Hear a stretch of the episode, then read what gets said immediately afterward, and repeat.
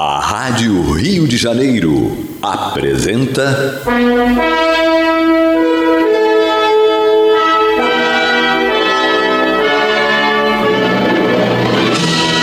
Caminho do Senhor.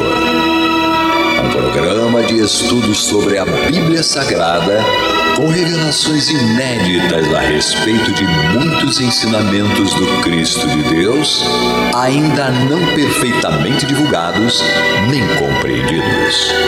Um programa dedicado a todos os que amam o Senhor Jesus. Criação de Acácio Fernandes Moreira e Gastão Veríssimo Brandão.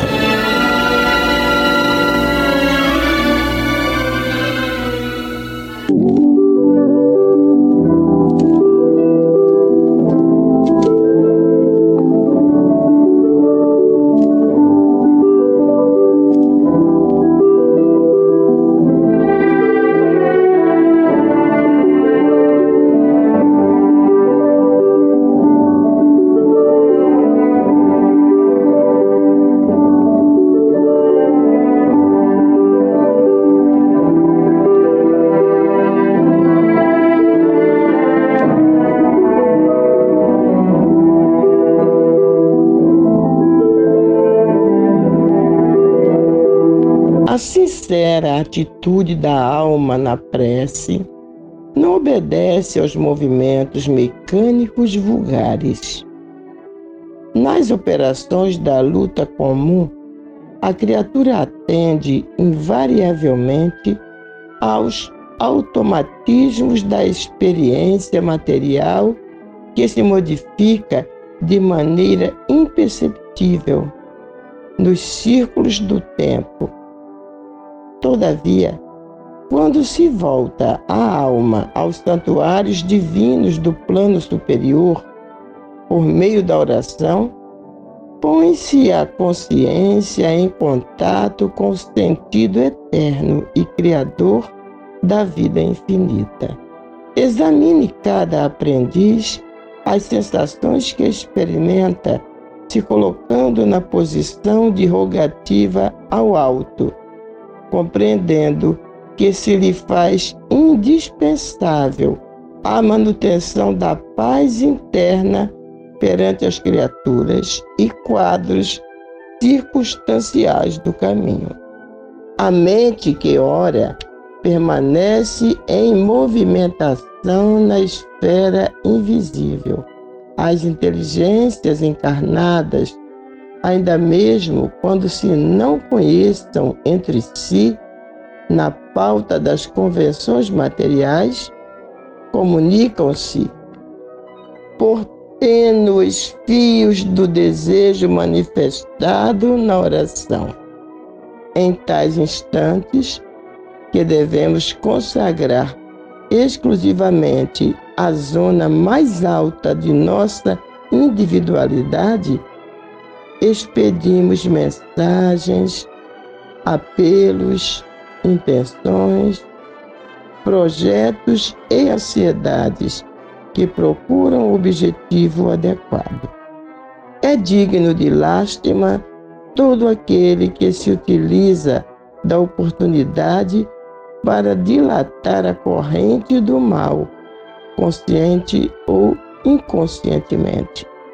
É por este motivo que Jesus, compreendendo a carência de homens e mulheres isentos de culpa, lançou esse expressivo programa de amor em benefício de cada discípulo do Evangelho. E quando estiverdes orando, perdoai.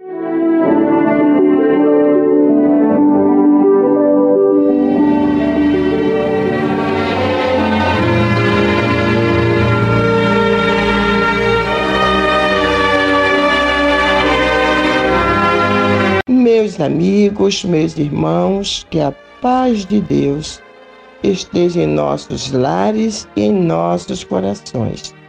Está entrando no ar pelas ondas amigas da nossa Rádio Rio de Janeiro, a emissora da Fraternidade, o programa Caminho do Senhor. E desejando de todo o coração, meu irmão, minha irmã, que o programa de hoje possa levar até você as mais puras vibrações de paz do nosso Mestre, possa levar é, ânimo, possa levar é, vontade de melhorar, vontade de progredir, mas acima de tudo, possa levar até vocês a certeza inabalável de que vocês não estão sós. O Mestre da vida disse que estaria conosco todos os dias até o fim dos ciclos. Então, nós começamos o nosso programa de hoje com esta página do livro Pão Nosso, psicografada pelo Chico Xavier e ditada pelo Espírito Emmanuel, intitulada Quando Orardes. E Emmanuel pegou esse trecho do Evangelho de Jesus segundo Marcos, no capítulo 11, versículo 25.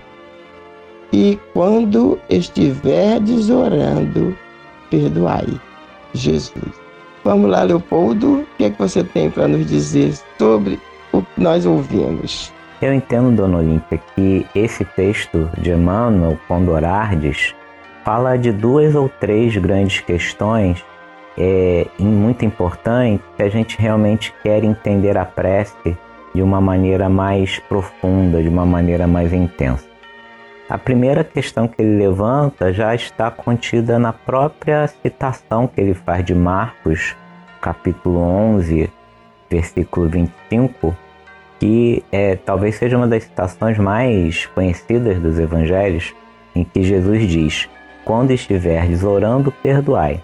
Ou seja, a prece exige da gente um sentimento de desapego e de, é, digamos assim, de desconstrução dos ressentimentos, das mágoas, da, da, dos traumas, inclusive, que nem sempre a gente ainda consegue, concorda? E eu acho que é por isso que ele começa o texto falando dessa questão do perdão, e aqui a gente pode usar também o termo desapego, desenlace, desconstrução dos nossos vícios num sentido mais amplo do termo, e lá no final do texto ele volta a falar disso. Então daqui a pouco a gente pode até comentar mais esse ponto e, e claro, a senhora com certeza vai aprofundar essa questão da relação entre a prece e o ato de perdoar. O outro ponto que eu queria levantar, eu acho que é uma questão bem importante, é quando é, Emmanuel diz que a sincera atitude da alma na prece não pode obedecer os movimentos mecânicos vulgares. Ou seja, a gente não pode resumir a prece simplesmente a um ritual automático, mecânico. Quando nós somos crianças, a gente ainda tem essa tendência, não é mesmo? De simplesmente pegar lá o, o pão nosso, por exemplo, e simplesmente decorar aquelas frases sem que essas frases façam um sentido profundo para gente não apenas no sentido dos dicionários, mas no sentido espiritual. E aí a gente precisa se perguntar: será que fazer uma prece dessa maneira automática, de modo, é, como diz Emmanuel, com movimento mecânico vulgar, será que funciona? Será que resolve? Será que realmente a prece, nesse sentido mais mecânico, mais superficial, vai dar conta realmente de nos consolar e de fazer com que a gente tenha essa conexão maior com a alta espiritualidade? Claro que não, Leopoldo. Olha, se nós, mesmo nas nossas ações mais simples, é, mais voltadas para a coisa, as coisas da matéria, como o nosso trabalho profissional, por exemplo, né? Nós temos que empregar é, sentimento, temos que botar sentimento, amor Imaginemos então numa, no gesto, no diálogo com o nosso Pai Celestial, com o nosso Mestre Jesus. Nós temos que esquecer tudo que nos cerca e fixar a mente neles. Como nós o entendemos, não importa, claro que nenhum de nós consegue entender Deus ou, ou, sabe, ou sentir como é que Ele é. Não importa, Deus é amor. Então pensemos na grandeza do universo. Eu já falei aqui num dos programas do Caminho do Senhor. O quadro que mais me fala de Deus é um céu estrelado. Gente, um céu estrelado, uma noite que você chega assim e vê um céu muito estrelado, atualmente nós não temos visto muito, né? Eu não tenho visto, não sei se é porque não estou mais enxergando ou porque se realmente não dá para ver. Mas, e você pensar que cada estrelinha daquela é um astro, é um, é um astro que tem, que dirige, que, que comanda vários planetas. Gente, é muito profundo. Então, quando eu olho pra, para um céu estrelado, eu falo, a grandeza do meu Deus, a grandeza do meu Pai aí. E a gente não tem nem noção do quanto é essa, essa grandeza, né? Então, pensemos nele da melhor maneira que nós o sentimos e deixemos que o nosso pensamento, o nosso coração fique só fixado nisso, naquilo que nós estamos dizendo a ele, como se nós estivéssemos conversando com o nosso pai material. Né? Talvez seja por isso, Dona Olímpia, que o Emmanuel, mais para o meio do texto, vai dizer o seguinte: que cada, cada aprendiz examine as sensações que experimenta quando reza. Ou seja, é muito importante que na hora da prece a gente tenha, nesse momento, de alguma forma, um tempo de autoavaliação dos próprios sentimentos, das próprias sensações. Nós estamos, na hora da prece, de alguma maneira, querendo criar um contato com a espiritualidade. Estamos querendo, ou tentando pelo menos, expor certos sentimentos positivos ou negativos que nós temos naquele momento.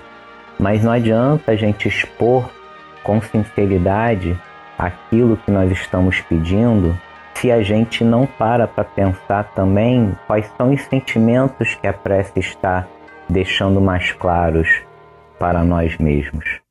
E é exatamente por isso que Emmanuel fala da, da relação entre a prece e a paz interna. É só no momento em que a gente usa a prece como um exercício de meditação e não apenas a prece como um exercício de pedido, porque geralmente nós somos grandes pedintes e nós utilizamos a prece como um grande recurso simplesmente para que a gente alcance algum benefício é, material ou não material. Mas o problema é que ver a prece dessa forma é resumir a prece, é reduzir a prece a, um, a uma carta de pedidos, né? uma carta de intenções, ao passo que a prece deve ter, na verdade, uma forma de religamento, digamos assim, ou de reconexão com aquilo que mais nos caracteriza, que é a nossa espiritualidade, que é a nossa vontade de melhoria. É por isso que é muito importante que a gente perceba na prece essa conexão com a espiritualidade, mas essa, ao mesmo tempo essa conexão com a espiritualidade ela só pode e ela só deve ocorrer na medida em que a gente não vê a prece apenas de uma maneira superficial, apenas como uma tecnologia para alcançarmos alguma coisa. Olímpia, Leopoldo, meus irmãos, enquanto eu ouvia a leitura da página da noite de hoje, eu me lembrei da letra de uma música do cantor Gilberto Gil, que diz assim: Se eu quiser falar com Deus, tenho que ficar a sós, tenho que calar a voz, tenho que ter as mãos vazias, ter a alma e o corpo nus. A oração é um momento de intimidade nossa com o Criador. O espírito André Luiz diz assim: que a oração é sentimento. Quais são os sentimentos que estamos nutrindo neste momento de intimidade com Deus? O que carregamos? O que trazemos dentro de nós? Sentimentos de ódio, de rancor, de vingança? Emmanuel sugere que cada um examine as sensações que experimenta quando se coloca na posição de rogativa ao alto. Claro que Deus e Jesus, que é a espiritualidade superior, sabem quem somos, que ainda somos criaturas imperfeitas, que ainda não estamos isentos de culpa, que ainda carregamos nossas chagas morais, mas que possamos fazer e orar como fez o publicano, que abaixando a sua cabeça, disse, elevando seu pensamento ao, ao alto: Ó Deus, tem misericórdia de mim, que sou pecador. Que possamos nos reconhecer como pecadores que ainda somos, pecadores no sentido de espíritos equivocados com as leis divinas. E quando orarmos, possamos estar com o sentimento de perdão, tanto para as nossas falhas como para os erros do nosso próximo. Se ainda não conseguimos perdoar totalmente, que possamos pelo menos começar a desculpar os erros dos nossos companheiros, porque nós também erramos, nós também ferimos. Ó oh, Deus, tem misericórdia de mim, que também sou pecador.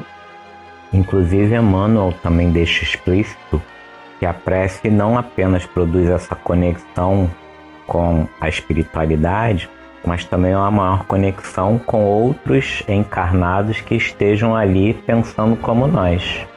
E ele diz isso no texto quando ele fala que nós, enquanto inteligências encarnadas, mesmo quando não nos conhecemos, nós podemos entrar em sintonia com esses irmãos.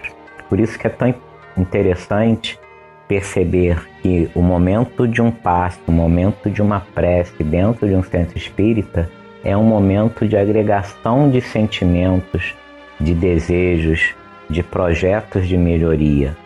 Muitas vezes as pessoas estão no centro e estão desligadas desse momento em que nós alimentamos aquele grupo de pessoas e somos alimentados espiritualmente por eles também.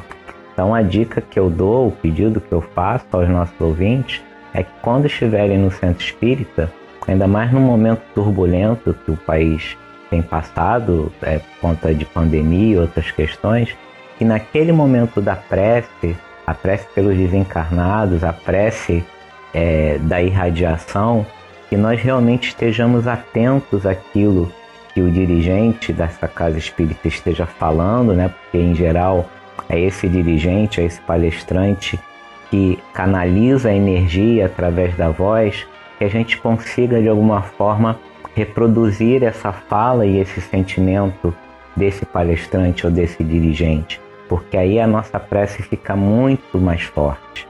Rita e Leopoldo, é, o texto do Emmanuel é maravilhoso, né? Se nós tivéssemos realmente que estudá-lo para fazer uma palestra, seria aquela excelente palestra. Mas temos aqui que nos restringirmos aos 25 minutos do programa. Agora, de todo o texto dele, esse o menor parágrafo eu achei ele muito profundo quando Emmanuel diz: a mente que ora permanece em movimentação na esfera invisível. Será que nós nos apercebemos disso, de que quando estamos em oração, numa oração sincera, nós estamos em movimentação na esfera espiritual? Nós estamos emitindo é, energias boas, pensamentos bons, estamos em sintonia com o superior, com o nosso Pai, com o nosso Mestre e estaremos beneficiando não só nós, mas a todas as pessoas que estiverem perto de nós, seja no nosso ambiente de trabalho, seja numa condução, seja em nosso lar, onde quer que estejamos. A mente, quando está em oração, ela está numa movimentação, ela permanece em movimentação na esfera invisível, é, tendo esse esse contato, esse, essa aproximação com toda a espiritualidade superior.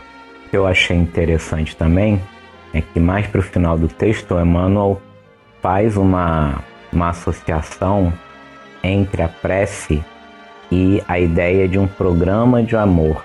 Eu nunca havia pensado nisso.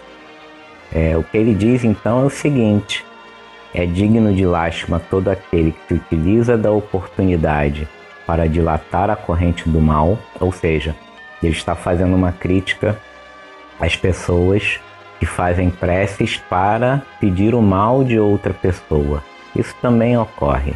E é uma pena que isso ocorra porque isso, de certa maneira, é um uso totalmente equivocado, prejudicial, mal localizado das preces. Emmanuel termina dizendo que, por este motivo, que Jesus, compreendendo a carência de homens e mulheres isentos de culpa, lançou este expressivo programa de amor a benefício de cada discípulo do Evangelho. E aí ele termina citando mais uma vez Jesus: Quando estiverdes orando, perdoai. Significa dizer, nós devemos aprender a deixar de lado o peso das nossas dificuldades enquanto seres encarnados, o peso dos ressentimentos, o peso das mágoas, o peso das preocupações, o peso das ansiedades, o peso da tristeza, para que a gente realmente no momento da prece a gente esteja totalmente aberto como uma esponja para receber essa luz ou para receber essa energia que vem do alto e que pode acontecer desde realmente uma transmissão de uma energia, como se fosse um passe realmente naquele momento, que os espíritos é, evoluídos estiverem próximos a nós e se nós tivermos esse mérito de receber essa, essa bênção, digamos assim, ou pode ser através de uma orientação de algum amigo logo após que, do momento da gente fazer essa prece. Muitas vezes essa resposta à nossa dificuldade vem de maneiras totalmente inusitadas. Basta que a gente tenha olhos para ver e ouvidos para ouvir. Muito importante para a gente entender a prece não como um momento singular e especial das nossas vidas, mas como algo que seja intrínseco, algo que seja natural, porque a gente não precisa estar ajoelhado e isolados no nosso quarto para rezar. Nós podemos rezar durante os nossos trabalhos, nós podemos rezar quando nós estamos meditando e, ou tentando conversar com os nossos guias protetores. E a gente precisa ter mais atenção a essa importância da prece. Bem, meus irmãos, mas nós não podíamos é, falarmos sobre é, esse assunto, não é? Quando orardes, se, sem falar naquela oração perfeita que Jesus nos deixou, que é o Pai Nosso.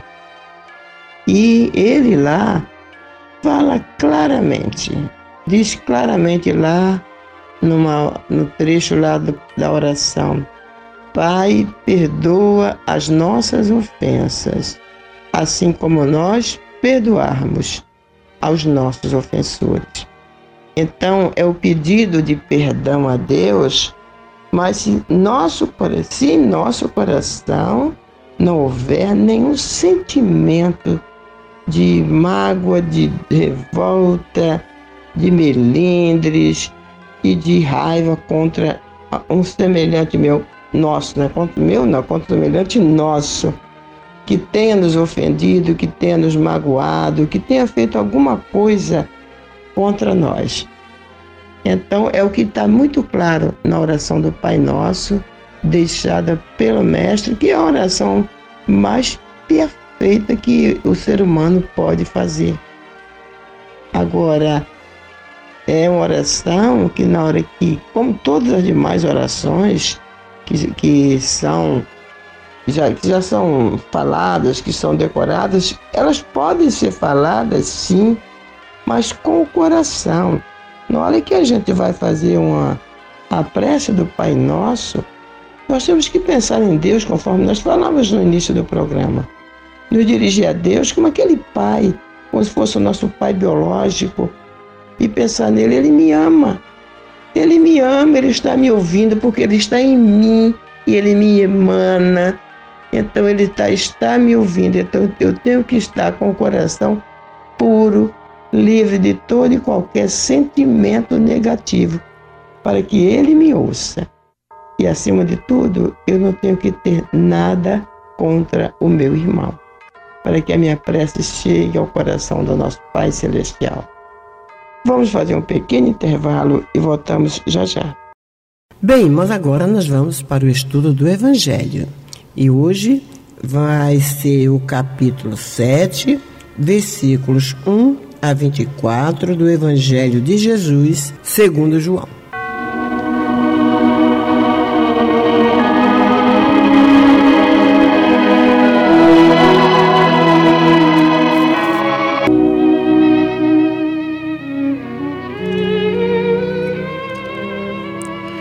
Passadas estas coisas, Jesus andava pela Galiléia, porque não desejava percorrer a Judéia, visto que os judeus procuravam matá-lo.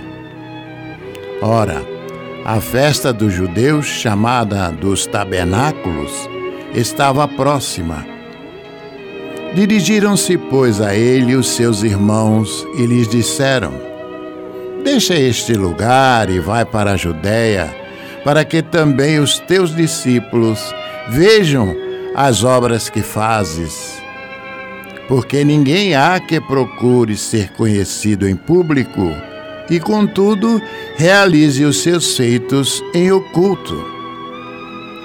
Se fazes estas coisas, manifesta-te ao mundo pois nem mesmo seus irmãos criam nele. Disse-lhe, pois, Jesus: Meu tempo ainda não chegou, mas o vosso sempre está presente. Não pode o mundo odiar-vos, mas a mim me odeia, porque eu dou testemunho a seu respeito de que as suas obras são más. Subi vós outros à festa eu, por enquanto, não subo, porque o meu tempo ainda não está cumprido. Disse-lhe Jesus estas coisas e continuou na Galiléia. Mas depois que os seus irmãos subiram para a festa, então subiu ele também, não publicamente, mas em oculto. Ora, os judeus o procuravam na festa e perguntavam: Onde está ele? E havia grande murmuração ao seu respeito entre as multidões. Uns diziam: Ele é bom, e outros: Não, antes engana o povo. Entretanto, ninguém falava dele abertamente por ter medo dos judeus. Corria já em meio à festa e Jesus subiu ao templo e ensinava. Então os judeus se maravilhavam e diziam: Como sabe este letras, sem ter estudado? Respondeu-lhe Jesus: O meu ensino não é meu, e sim daquele que me enviou. Se alguém quiser fazer a vontade dele, conhecerá a respeito da doutrina, se ela é de Deus ou se eu falo de mim mesmo. Quem fala por si mesmo está procurando a sua própria glória. Mas o que procura a glória de quem o enviou, este é verdadeiro e nele não há injustiça. Não vos deu Moisés a lei? Contudo, ninguém dentre vós a observa. Por que procurais matar-me então? Respondeu a multidão: Tens demônio. Quem é que procura matar-te? Replicou-lhe Jesus: Um só feito realizei, e todos vós admirais. Pelo motivo que Moisés vos deu a circuncisão, se bem que ela não vem dele, mas dos patriarcas, no sábado circuncidais um homem. E se o homem pode ser circuncidado em dia de sábado, para que a lei de Moisés não seja violada, por que vos indignais contra mim, pelo fato de eu ter curado num sábado ao todo um homem? Não julgueis segundo a aparência, e sim pela reta justiça.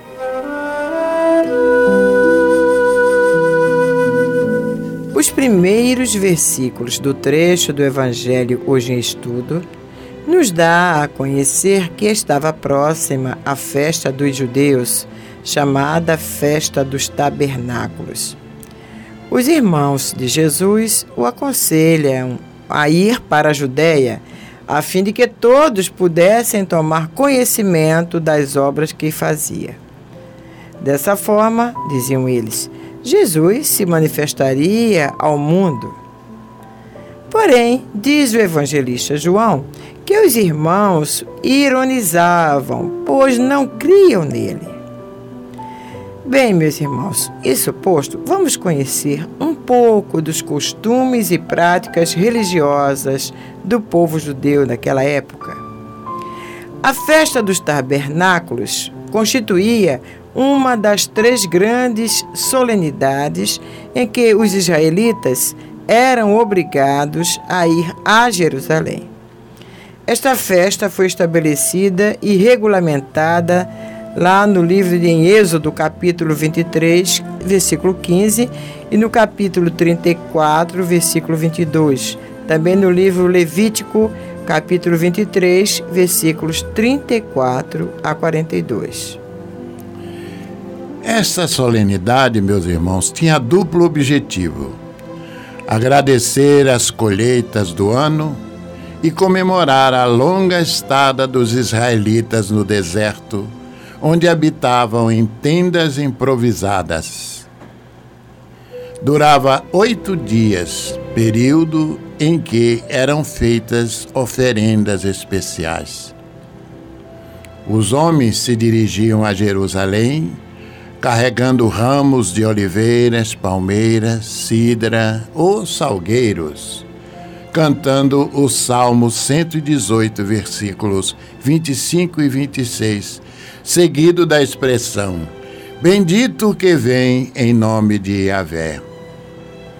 Durante os dias da festa, os israelitas saíam do conforto de seus lares, indo habitar em cabanas improvisadas no campo, nas praças, nas ruas ou nos terraços das casas, como podemos ver em Números, no capítulo 8, versículo 14 a 17. No templo, o altar dos holocaustos era molhado com a água da fonte de Siloé, onde se implorava boas chuvas Realizava-se procissões, sendo a cidade enfeitada de flores, luzes e muita música. Os irmãos de Jesus insistiram para que ele fosse a Jerusalém, capital da Judéia, dizendo que a época era propícia, não por julgarem que novos milagres pudessem acontecer e com isso fosse ele manifestado ao mundo. Não pois seus irmãos, com exceção de Tiago e Judas Tadeu, não acreditavam nele. O que eles queriam era que seu irmãozinho fosse ridicularizado. Jesus, porém, conscientemente ignorava a intenção deles e aproveitava o ensejo para ensinar, dizendo: O meu tempo ainda não chegou, mas o vosso sempre está presente.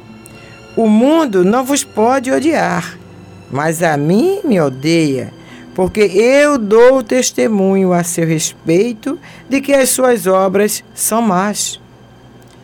Disse-lhes estas coisas e continuou na Galiléia.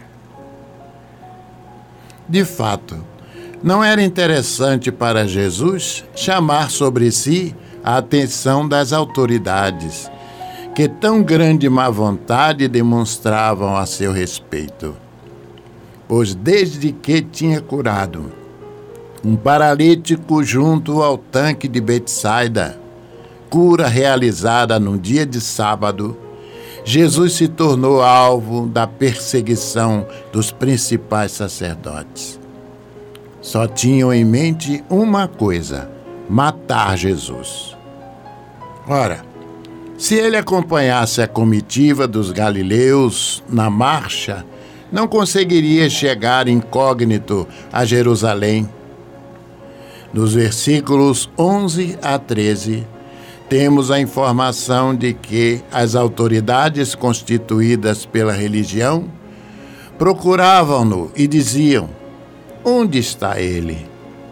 Também as multidões o aguardavam com ansiedade diziam entre si: Ele é bom.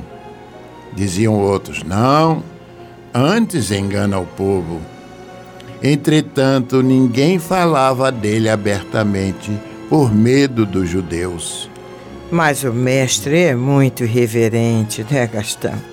Sabendo de todos os planos sinistros contra ele, tendo por isso mesmo viajado secretamente, eis que, em meio às festividades, ou seja, no quarto dia, Jesus subiu ao templo, mostrando-se a todos os presentes, tomando a palavra e faz uma pregação extraordinária. Dizemos isso porque, embora não sabendo o tema versado por ele, visto que o narrador não revela, fato é que todos se admiraram da sabedoria de suas palavras, cheias de amor e da autoridade com que ele falava, a ponto de dizerem uns aos outros: Como pode conhecer assim as Escrituras se jamais cursou a escola rabínica? Esse é realmente o sentido do versículo 15. A isso, Jesus responde: O meu ensino não é meu, e sim daquele que me enviou.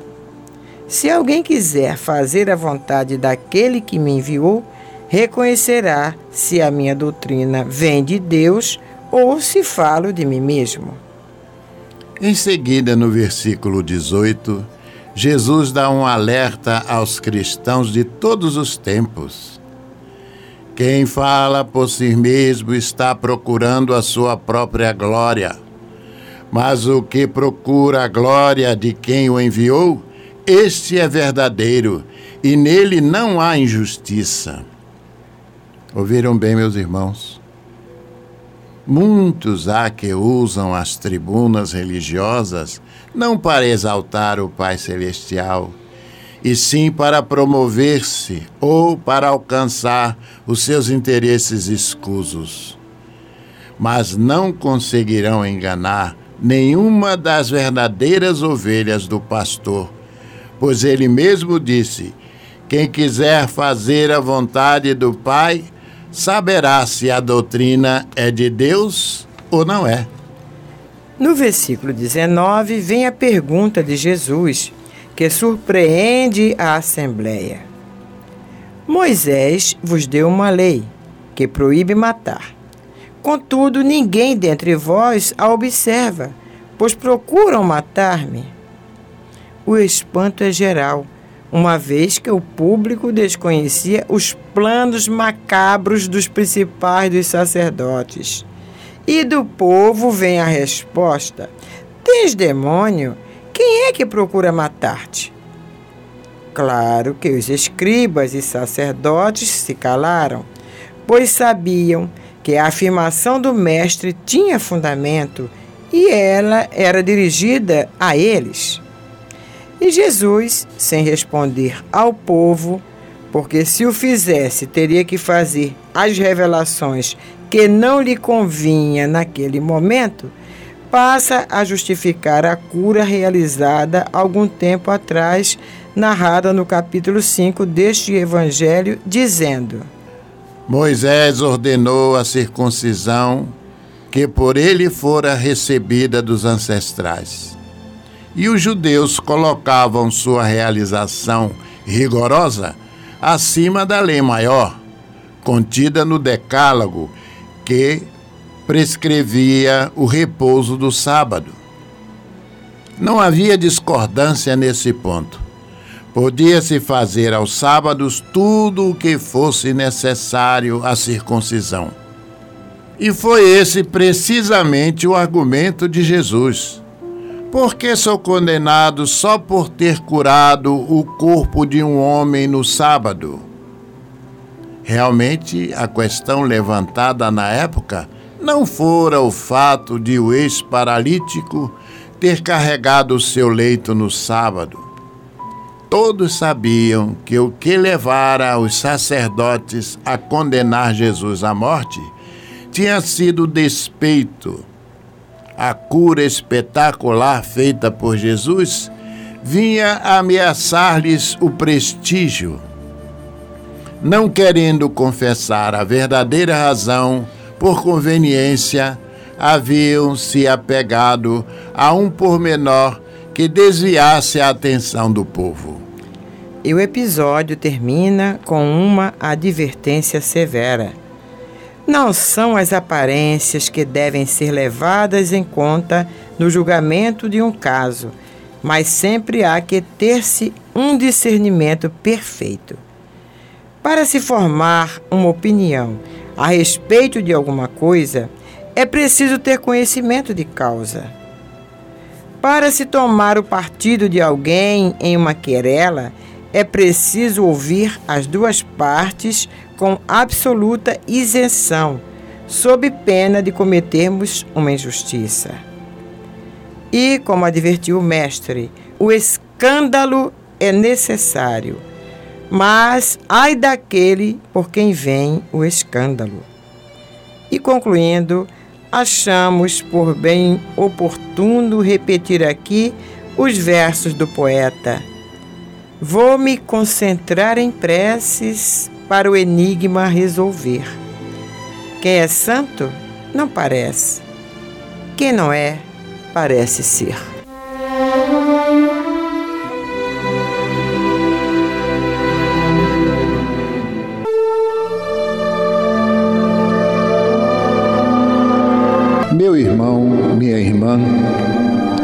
Se o seu coração está angustiado e lhe falta ânimo para enfrentar os obstáculos da vida diária, se você sente-se só e compreendido pelos que lhe rodeiam, se alguma dor física ou moral está atormentando-lhe, tirando-lhe as horas de sono, enfim, se você está sofrendo, lembre-se, você não está só.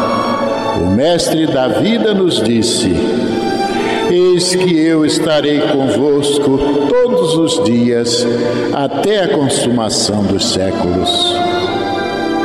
Neste exato momento, milhares e milhares de pessoas sintonizadas nesta emissora se unirão em prece entre nesta corrente.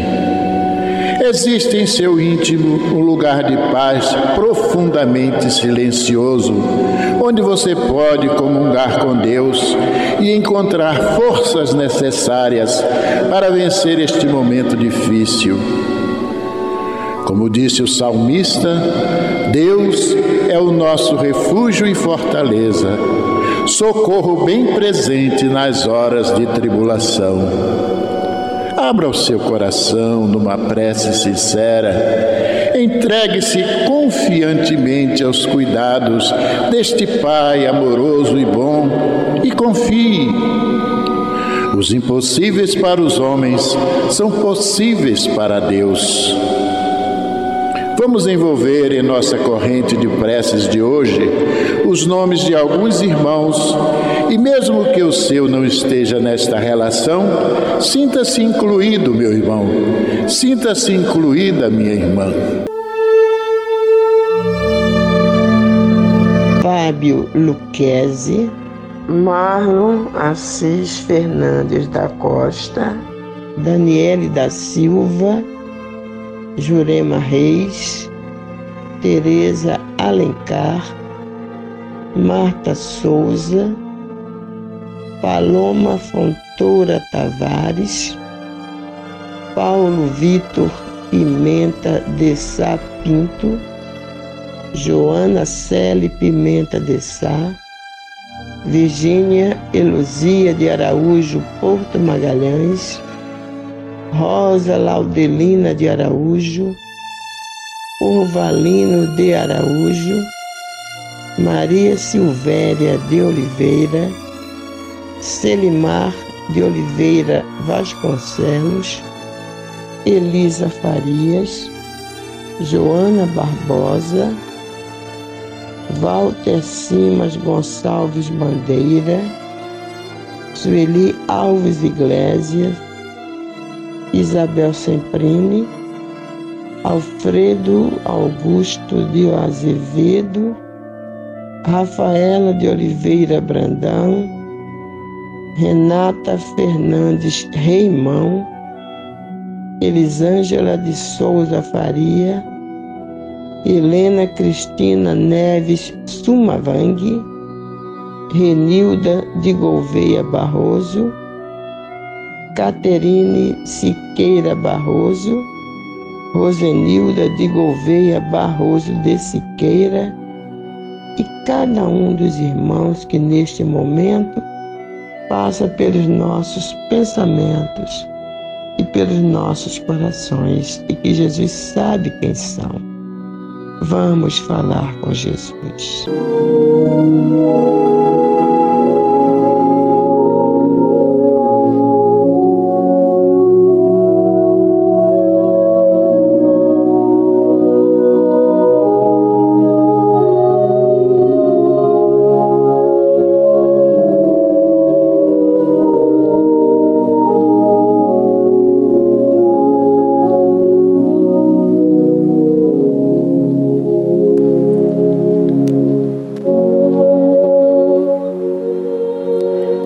Jesus, neste momento, milhares de ouvintes da Rádio Rio de Janeiro unem-se em preces, elevando o pensamento a Ti, Mestre. Cada um trazendo dentro de si a sua lágrima secreta, o seu drama, a sua angústia. Outros te agradecendo, Senhor louvando ao Pai Celestial.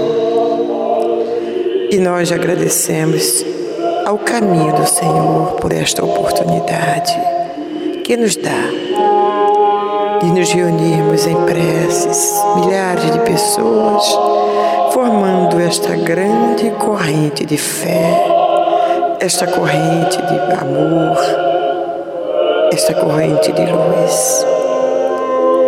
E nos lembramos aqui, Senhor, que realmente tem muitos irmãos muito mais necessitados que nós. Nós já possuímos o tesouro do Teu Evangelho, Senhor. Nós já sabemos que no Teu Evangelho encontramos a solução para todos os nossos problemas. Mas há aqueles, Senhor, como diz a Margarida Lopes de Almeida em seu poema, que são cegos, pobres de amor, mal ou pervertido. Dá, Senhor, que a tua luz derrame sobre estes irmãos. Que parta de nosso coração neste momento o sentimento de carinho por todos eles, para que o ódio se aplaine, para que o mal desapareça deste planeta o mais rápido possível, Senhor. Que em vez de lançarmos pensamentos de revolta, de raiva, mandemos pensamentos de paz, de respeito, de carinho, de amor. E te pedimos, Senhor, que se faça em todos nós, em nosso planeta, a santa e soberana vontade do nosso Pai Celestial e queremos dormir, Jesus, abençoados por Ti. Por isso te pedimos, bênção, Jesus.